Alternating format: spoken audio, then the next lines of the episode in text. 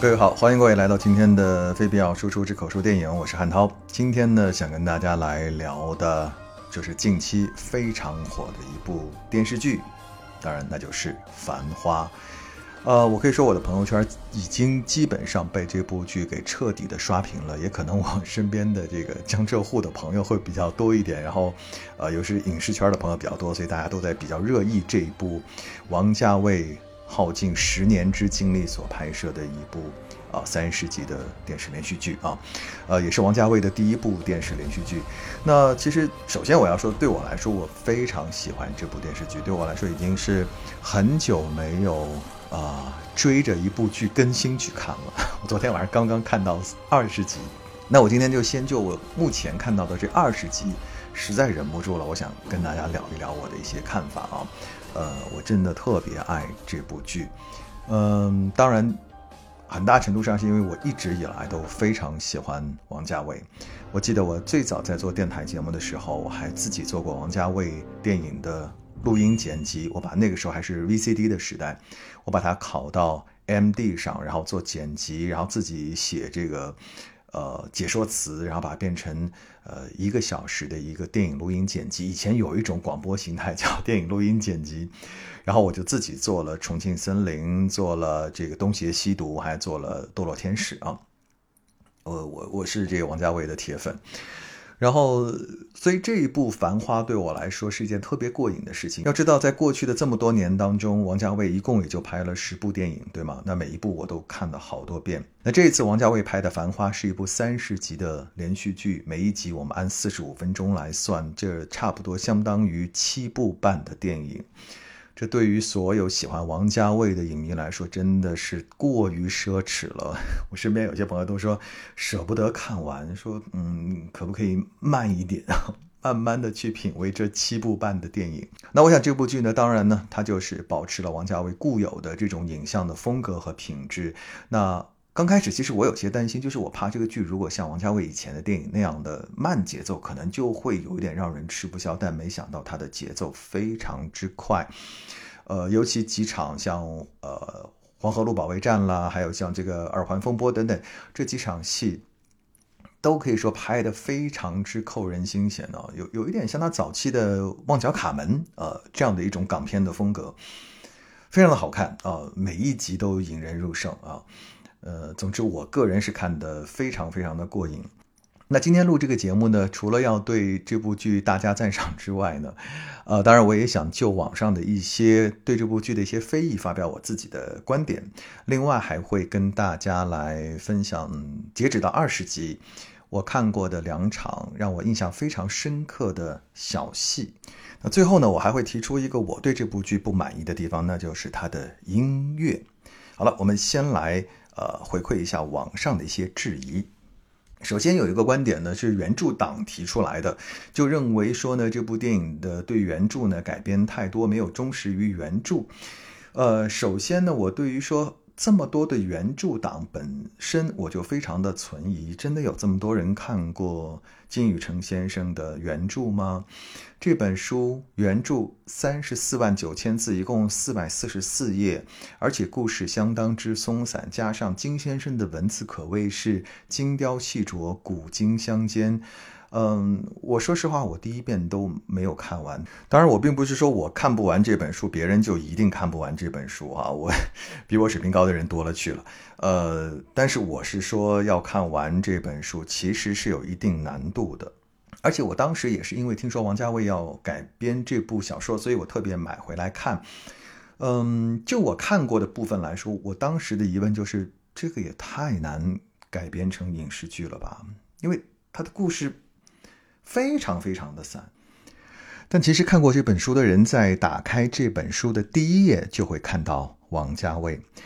在《繁花》原著的第一页，金宇澄先生是这样写的：“他说，独上阁楼最好是夜里，《阿飞正传》结尾，梁朝伟骑马密码，英雄暗老，电灯下面数钞票，数清一沓，放进西装内袋，再数一沓。”拿出一副扑克牌，捻开细看，再摸出一副。接下来梳头，三七分头，对镜子梳齐，全身笔挺，骨子里舒曼。最后关灯，否极泰来。这半分钟是上海味道。其实从这个开篇，我们就会看到了王家卫的电影《阿飞正传》当中的一个场景，可见金先生早就和王家卫惺惺相惜了。既然金先生都如此认可王家卫对上海味道的精准拿捏，我们还操什么心呢？对不对？这个《繁花》就是要拍的就是一个上海味道嘛。而且我非常认同作家双雪涛在他的《白色绵羊》里的黑色绵羊就写到，他说，电影对于文学的改编必须要有新的主题，不能沿用小说的主题，因为小说的主题肯定是最适合小说的。这一点我非常非常的赞同啊！我觉得小说是属于文字的，文字是属于作家的，而。电影，我们说电影好，电影是属于影像的，影像是属于导演的，这是两种截然不同的创作。我们都说一千个人心中有一千个哈姆雷特，对吧？所以我觉得任何一个导演，甚至是演员，都没有责任和义务去还原的每一个人心目当中的哈姆雷特，对吧？所以我觉得这一次这个原著党的这种交情。很大程度上是为了显示说他们看完了一本很厚的小说吧。好了，这就啊个人的揣测哈。然后我再来说另外一个问题，就网上很多人呃的评论认为说这部剧呃很假，或者说很装。但是人家王家卫又不是装了这一次两次，人家一直是很装啊，他的每一部电影都很装啊。就如果说他装的是所有人都能够看出来他在装。那真的就是装装样子了。要知道，就是不是说只有穿西装才叫装，有的人穿草鞋，他也是在装。穿西装的摆明了是来告诉你，我就是和你不一样，你爱看不看。但穿草鞋的就不一样了，他们假装和你们是一伙的，鬼知道他们心里打的是什么小算盘，对吧？其实假也是一个道理。假都假到一眼假的程度了，那就说明人家根本就不藏着掖着了，人家好歹还是个老实人。最怕的就是假的做的跟真的一样，让人傻傻分不清楚。这一次王家卫拍的九十年代的上海，一看就不是真实的时代场景。比较真实的九十年代，就是他在片中穿插的那种纪录片的样子，那里面的人真的是又脏又土又旧。那样拍出来会好看吗？现在是个什么时代了？现在是一个任何人自拍之后都要给自己加好几层滤镜的时代了。我们是比任何一个时代都害怕看到丑的东西。人家拍个美的，你要说人家不真实；人家要是拍个真实的，你又该骂他丑化时代、不堪入目了。再说啊，我觉得已经没有一个人可以非常清晰准确地记得三十年前的生活细节到底是什么样了。至少对我来说，那个年代是我刚刚开始进入到大学。我记得我那时候用的最多的还是 BB 机。除此以外，你说还有服装什么细节，我根本不记得了。所以，与其这样，为什么我们不拍一个美的，我们去看一个美的，好让我们的记忆里多一层美好的滤镜呢？好了，那就是我对于网上哈对于这部剧的一些质疑之声的我个人的一个看法。那当然，这部剧呢，要我个人来说，我会觉得有非常多值得和大家来分享的呃称道的东西啊。但是，嗯，我相信有很多的播客都会在聊，无论它的摄影啊、灯光啊、服装啊、表演呐等等等等哈。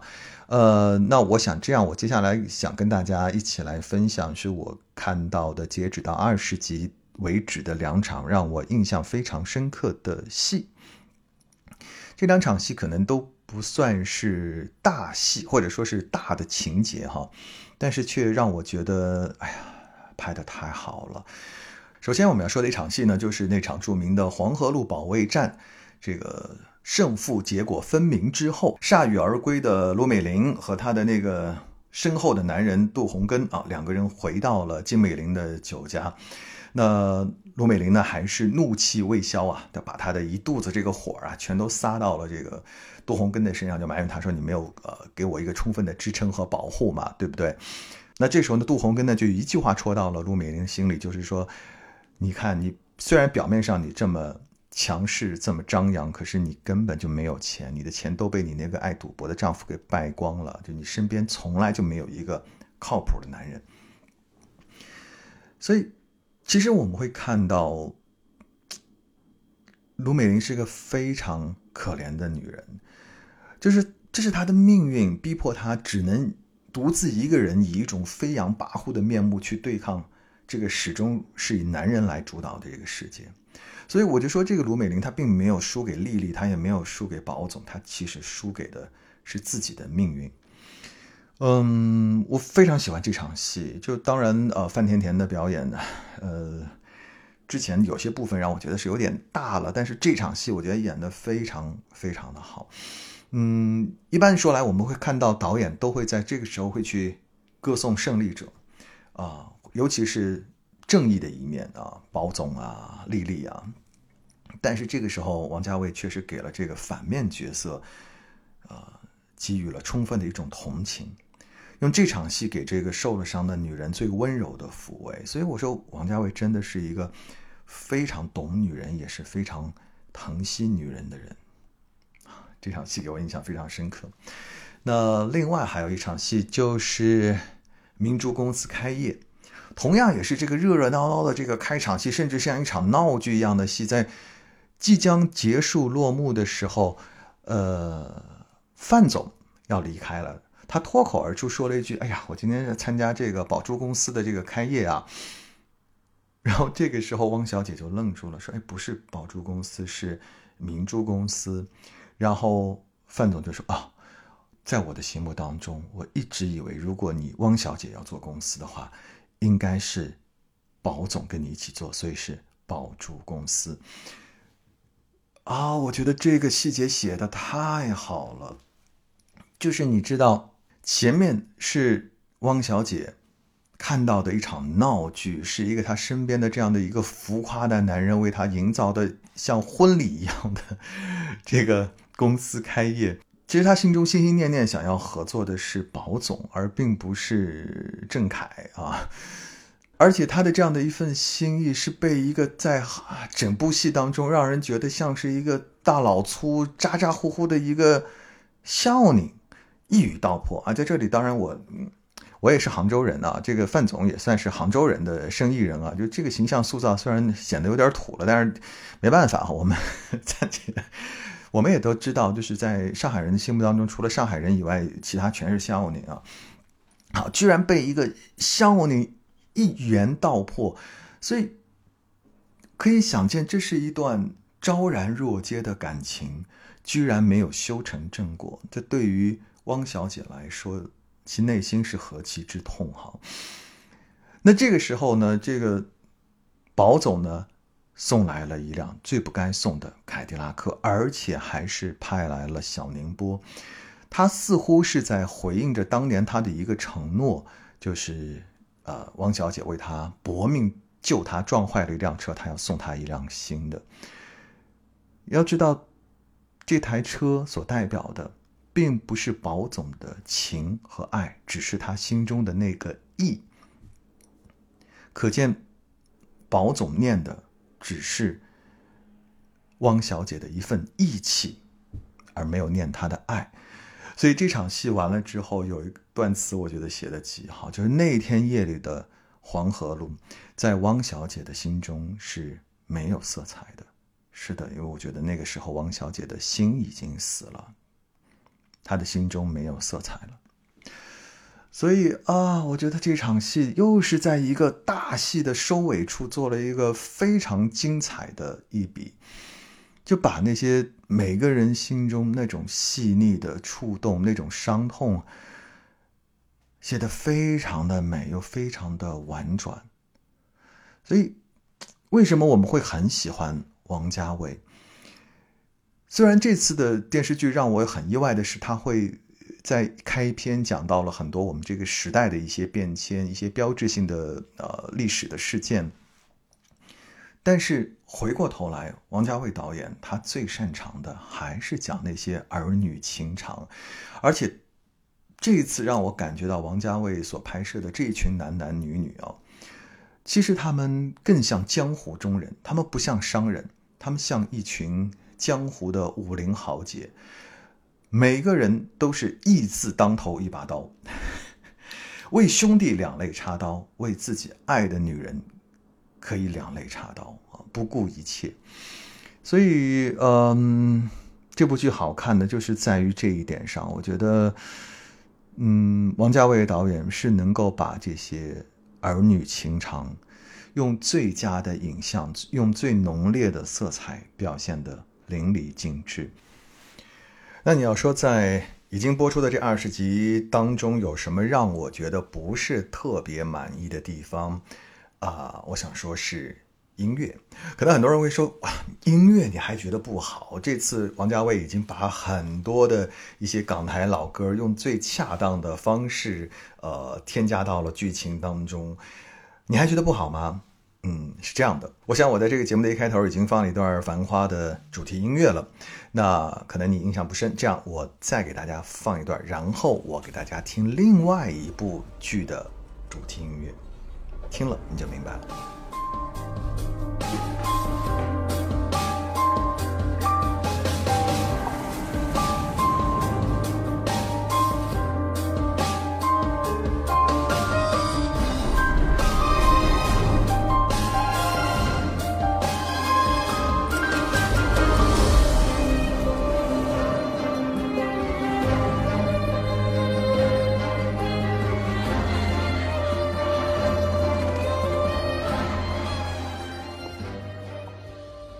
那这是来自于《繁花》这部电视剧的主题音乐，也是他每一次这个片头的时候会用到的一段音乐。呃，在这个整个戏的过程当中，也时不时会用到啊，很烘托气氛。那接下来我给大家听的是美剧《继承之战》的主题音乐，我们来听一下这两段音乐的感觉是怎么样的。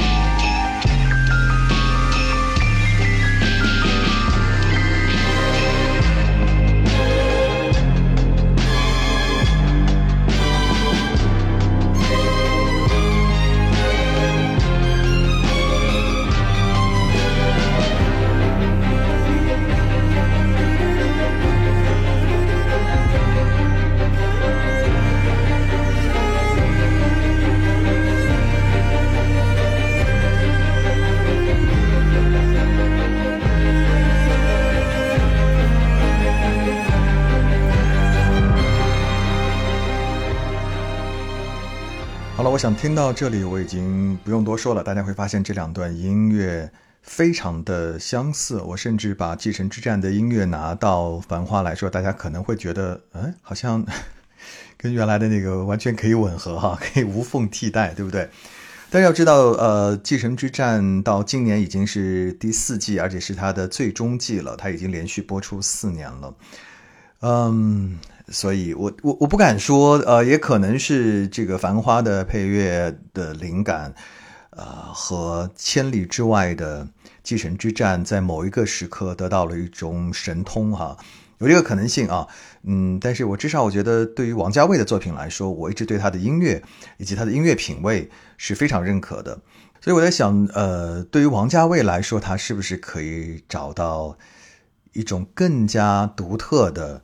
呃，独一无二的方式，呃，或者说是音乐，来呃，给他的繁花再锦上添花呢。